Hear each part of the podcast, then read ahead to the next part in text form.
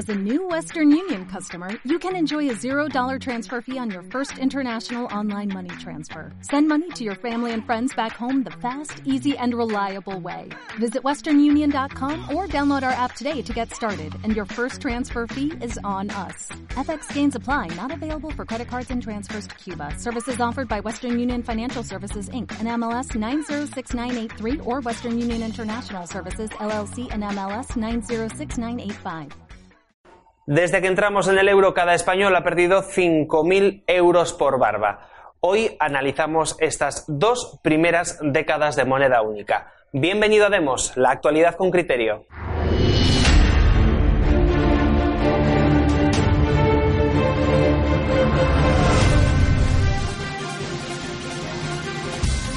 En imágenes están viendo el estudio que ha publicado el think CEPS sobre el impacto económico que ha tenido el euro en los diferentes países que adoptaron esta moneda. Como ven, según este estudio, España habría perdido 224 billones de euros en estos casi 20 años, lo que equivaldría a unos 5.031 euros menos por habitante. 20 años de euro, ganadores y perdedores, así se llama el estudio sobre el que hablaremos hoy en Demos Televisión. José Papí, empresario y experto en política europea, ¿qué tal? Muy buenas tardes. Bueno, pues lo que decía, han transcurrido ya 20 años desde que se puso en marcha el euro, ya podemos empezar a analizar el impacto de esta moneda con datos que ya tienen peso. En efecto, es un estudio muy interesante el que se ha publicado, está trayendo mucha cola, cubre un periodo de 18 años y bueno, ya está dejando a las claras, evidentemente, que esto del euro tiene ganadores y perdedores. Eh, es muy interesante que el, estudio, además, viene de Alemania y viene de un centro de pensamiento, de un think como se dice ahora, eh, muy ligado a la CDU de la señora Merkel.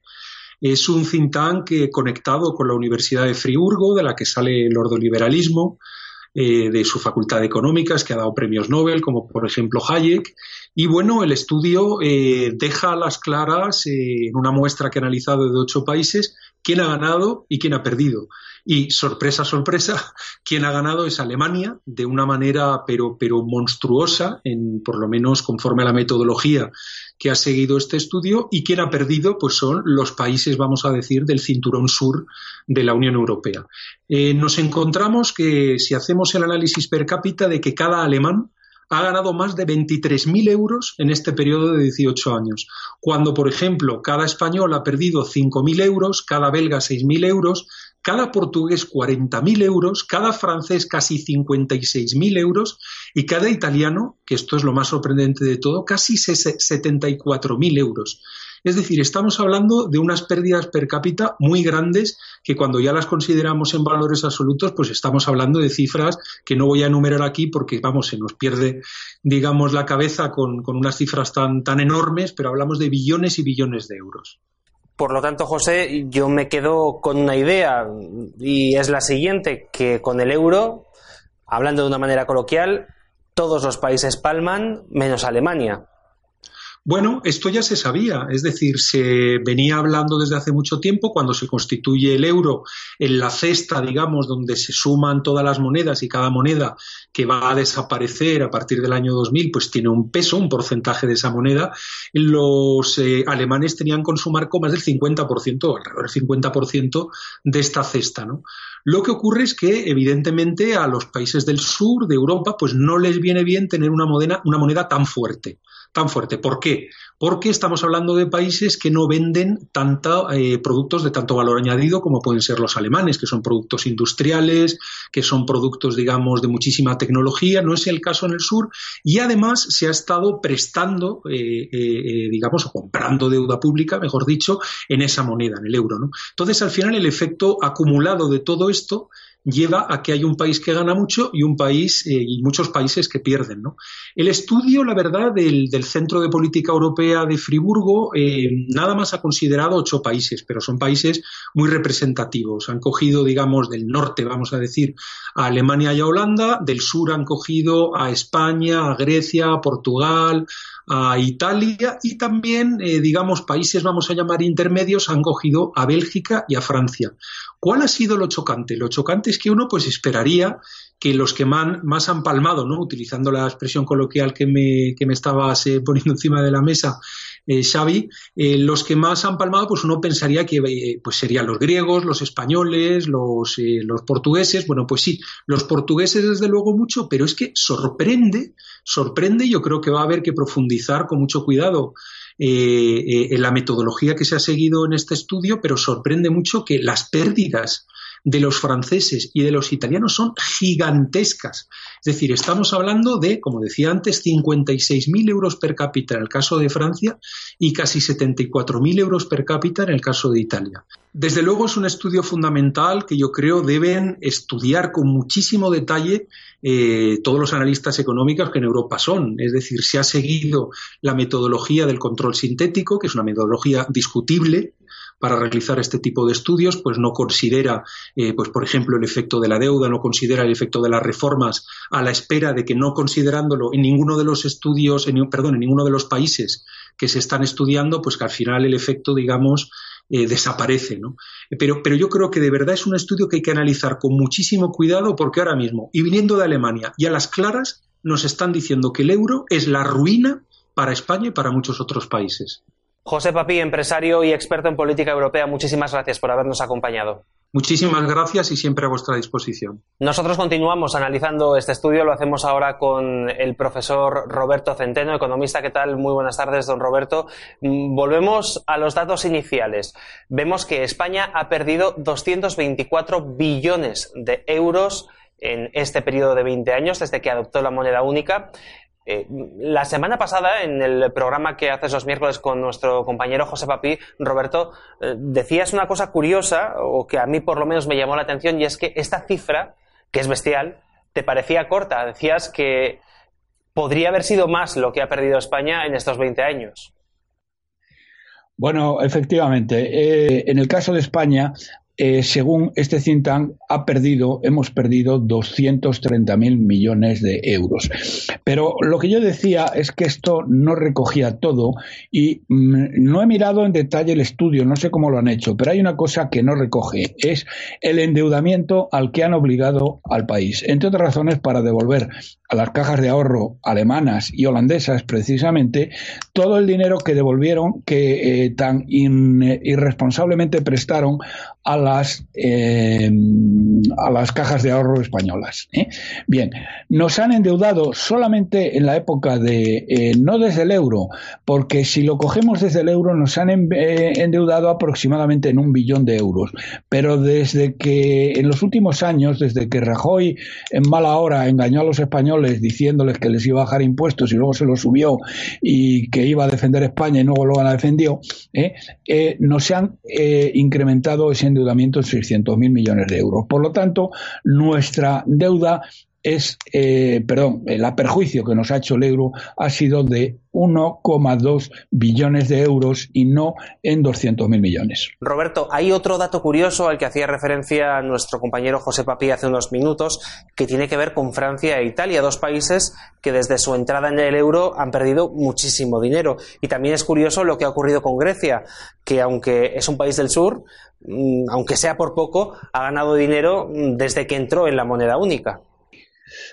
Bueno, yo eso sí que, eh, que, Francia pierde, que Italia pierde, no me cabe la menor duda. Lo de Grecia me parece un chiste. ¿eh? Esto, eh, absolutamente, absolutamente un auténtico chiste, porque Grecia está totalmente quebrada y lo de la recuperación es una falsedad. Aparte de que Grecia la han hundido en la más absoluta miseria.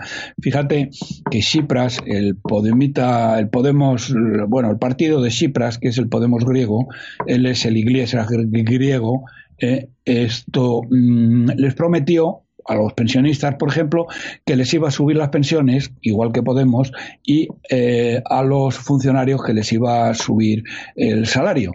Y lo que ha pasado en realidad es que a los pensionistas les han bajado las pensiones en un 40% eh, y a los eh, y a los mm, empleados públicos, aparte que han despedido cientos de miles de ellos, eh, les han bajado los salarios en un 35%.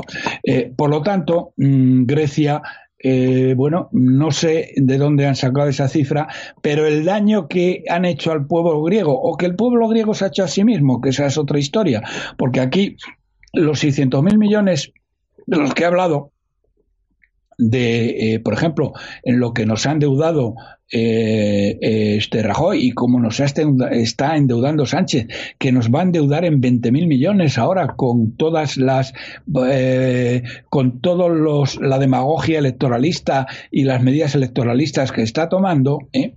hombre, sin ir más lejos, la manifestación del próximo día 8 se financia con un río de dinero público.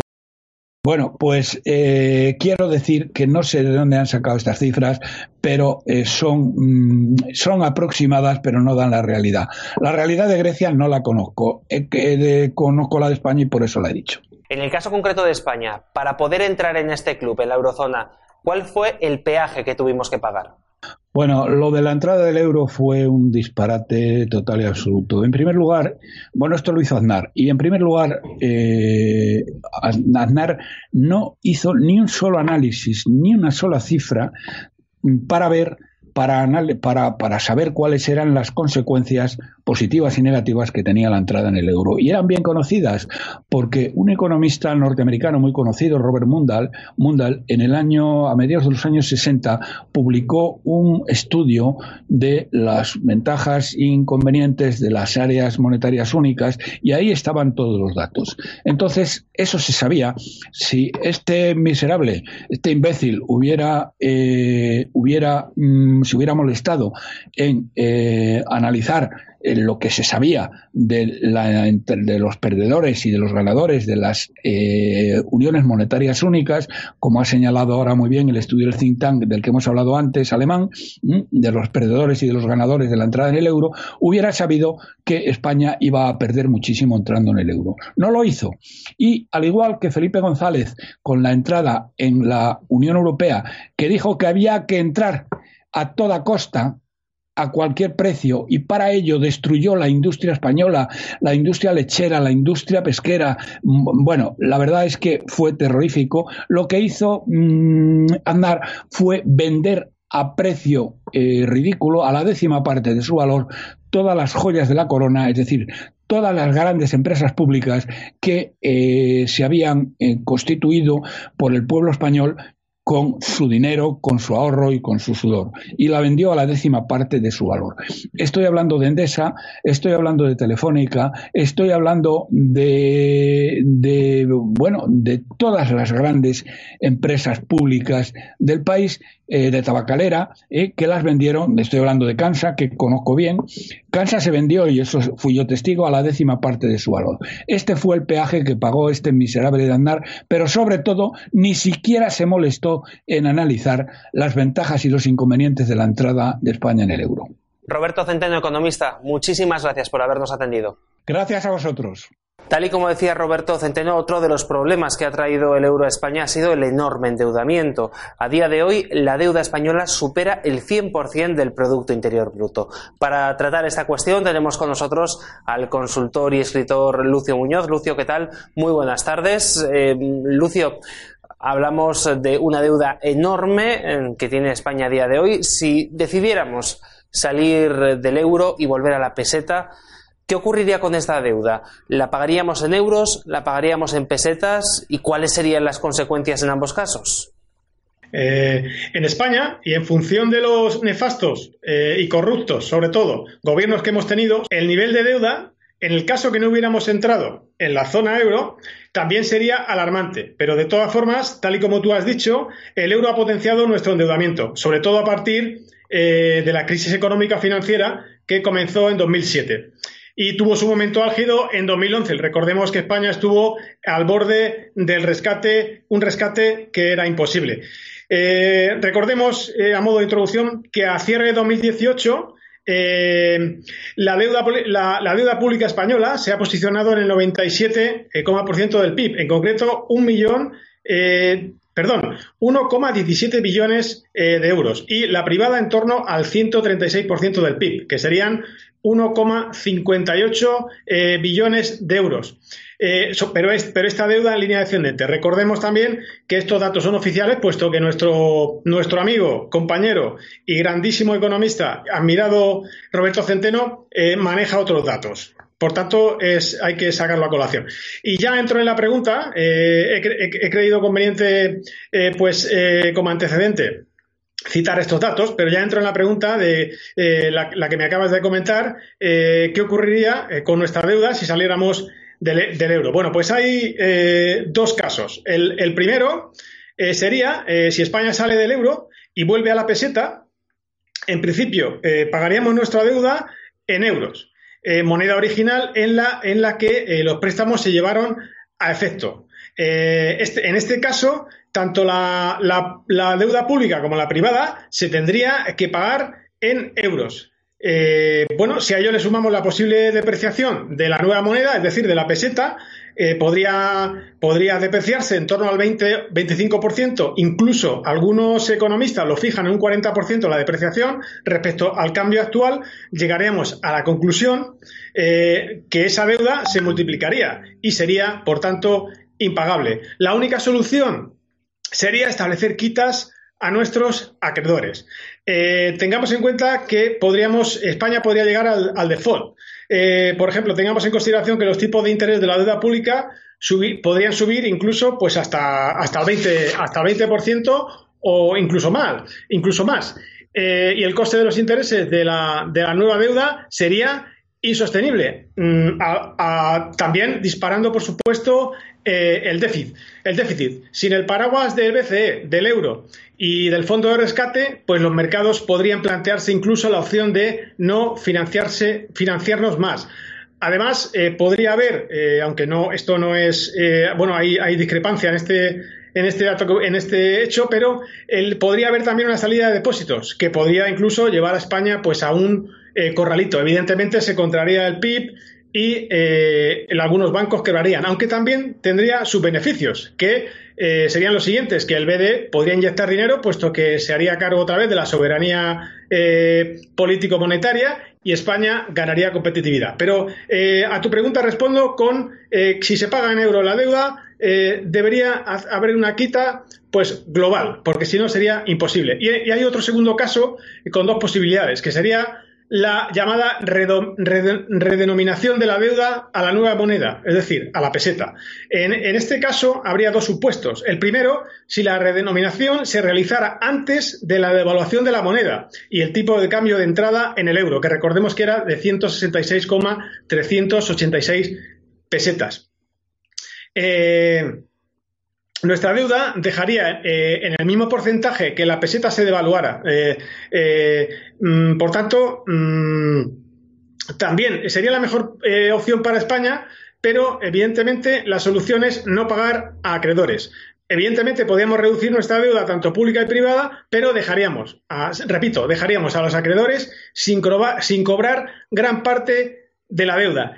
Y eh, en el segundo supuesto, si la denominación, eh, la redenominación eh, a la nueva moneda se realiza después de la devaluación monetaria, en una, sería una devaluación monetaria fuerte, nuestras deudas tendrían el mismo tipo de, cambio a euros, aunque, este, aunque estén nominadas en nuevas pesetas. Esto también generaría un impago global. Eh, por tanto, la conclusión sería, eh, tanto en el primer caso como en el segundo caso, eh, englobando a los dos supuestos, que una salida del euro solo podría plantearse en términos de una quita global de la deuda. Esa sería la, conclusión a, a, tu pregunta y la opción más probable, pues conociendo a nuestros gobiernos corruptos, corruptos pues sería aquella que eh, beneficiase a la casta política, es decir, eh, que pudiera haber eh, comisiones y, beneficios por medio. Seguramente sería el pago en euros. Lucio, lo cierto es que estamos viviendo gracias a la deuda, nos estamos financiando gracias a la deuda que nos ha ofrecido hasta ahora el Banco Central Europeo y la que nos tendrán que ofrecer los mercados privados a partir de este año. ¿Cómo podremos salir de esta? Porque no podemos seguir endeudándonos continuamente. ¿Cuál va a ser el final de este camino? Bueno, eh, no olvidemos que el Banco Central eh, Europeo eh, ya no avisó ya el año pasado, pero a partir de enero de, este año, del pasado enero, pues no compra más deuda pública ni, privada. Es decir, es el fin del, del programa famoso QE, expansivo, de compra masiva de deuda. aunque seguirá reinvirtiendo en deuda de próximo vencimiento, puesto que evidentemente no quería el BCE retirar la política expansiva de estímulos completamente. Por eso ha decidido hacerlo de esta manera. El objetivo nosotros es que mantener el que mantener el actual nivel de deuda en torno a los 2,6 billones eh, de deuda. Eh, no olvidemos que esta política podría seguir, podría continuar incluso en el caso que se subieran los tipos, porque también el BCE tenía previsto subir los tipos tras el verano del presente ejercicio 2019 en el que nos encontramos. Mm, estos, estos tipos se mantienen en el mínimo histórico del 0% desde marzo de 2016. Eh, no obstante, eh, la ralentización del crecimiento económico de la zona euro eh, posiblemente, posiblemente pudiera retrasar eh, esta subida de tipos. Mm, todo apunta a que así será. A modo de introducción, la deuda española que mantiene el BCE, ¿cuál es la deuda que tenemos en, los balances del Banco Central Europeo? Pues el BCE mantiene en su balance 211.000 millones de euros de deuda pública española. Eh, esta deuda se ha ido comprando en los últimos años para contribuir, evidentemente, a que nuestra prima de riesgo pues, se mantuviera bajo, control eh, y estable. Eh, ¿Qué pasaría mm, en relación a lo que acabo de comentar? Puesto que España debería, deberá financiarse en los mercados a precio de mercado. Y evidentemente tendríamos que ofrecer unas garantías a nuestros acreedores para que nuestra deuda eh, pues, se calificara eh, como estable, eh, el, denominado rating. y ahora ya entrando en, materia, España tiene dos escenarios. el primero, para mí, desde mi punto de vista, desde mi humilde punto de vista, sería la solución pues a la que podríamos llegar, porque para mí España depende de sí misma, independientemente de que esté en la, en la zona euro. España tiene un camino, eh, para solucionar eh, la deuda, el déficit y, pues evidentemente, todos los problemas macroeconómicos y estructurales que tenemos. Y no es otro que eh, reformar estructuralmente pues el, sistema fiscal, la reforma de pensiones, la, la, política de subvenciones que sigue el Estado, pero sobre todo una reforma de la Administración una reducción de la administración que, chocaría eh, eh, totalmente con nuestro modelo de político, modelo de Estado, que es el Estado de las autonomías. Para mí, eh, la, principal, la principal solución para, nuestros problemas de deuda sería reformar absolutamente nuestro modelo político-económico y, por supuesto, el modelo productivo que tenemos de baja productividad centrándonos en el estado de las autonomías. Este es este es esta es la solución a nivel interno. Y evidentemente, pues ahora tenemos que analizar la solución a nivel externa y, externo y global. Tendríamos que volver a Europa. Y vemos pues las soluciones que están planteando actualmente, eh, se están planteando actualmente en la Unión Europea. Tras una década de, crisis financiera, el euro necesita transformarse eh, para competir globalmente. Porque no existe una coordinación, recordemos que no existe una coordinación entre países respecto a eh, políticas económicas comunes. Y este es, esta es realmente la gran debilidad que tiene el euro.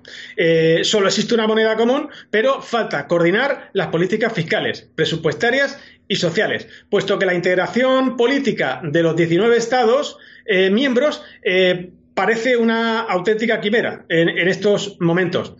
Eh, por tanto, la unión monetaria y sobre todo económica está incompleta. Y la unión eh, política, como he dicho, pues se plantea totalmente una utopía.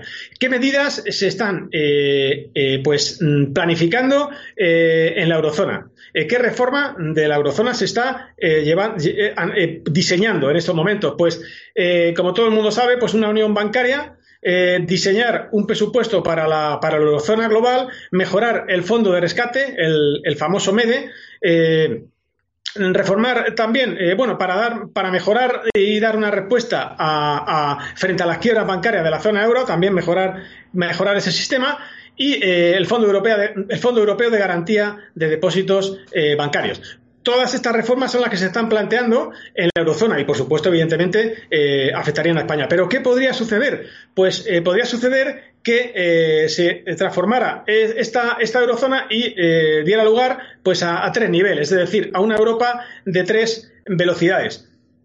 en, esta, Europa, pues de tres velocidades, evidentemente estaría Francia y Alemania dirigiendo el tren. Eh, y otros países competitivos. Estos países avanzarían hacia la unión fiscal y eh, de sus mercados de capitales. En un segundo vagón intermedio estaría España, Italia y algunos países periféricos endeudados, deficitarios y poco competitivos.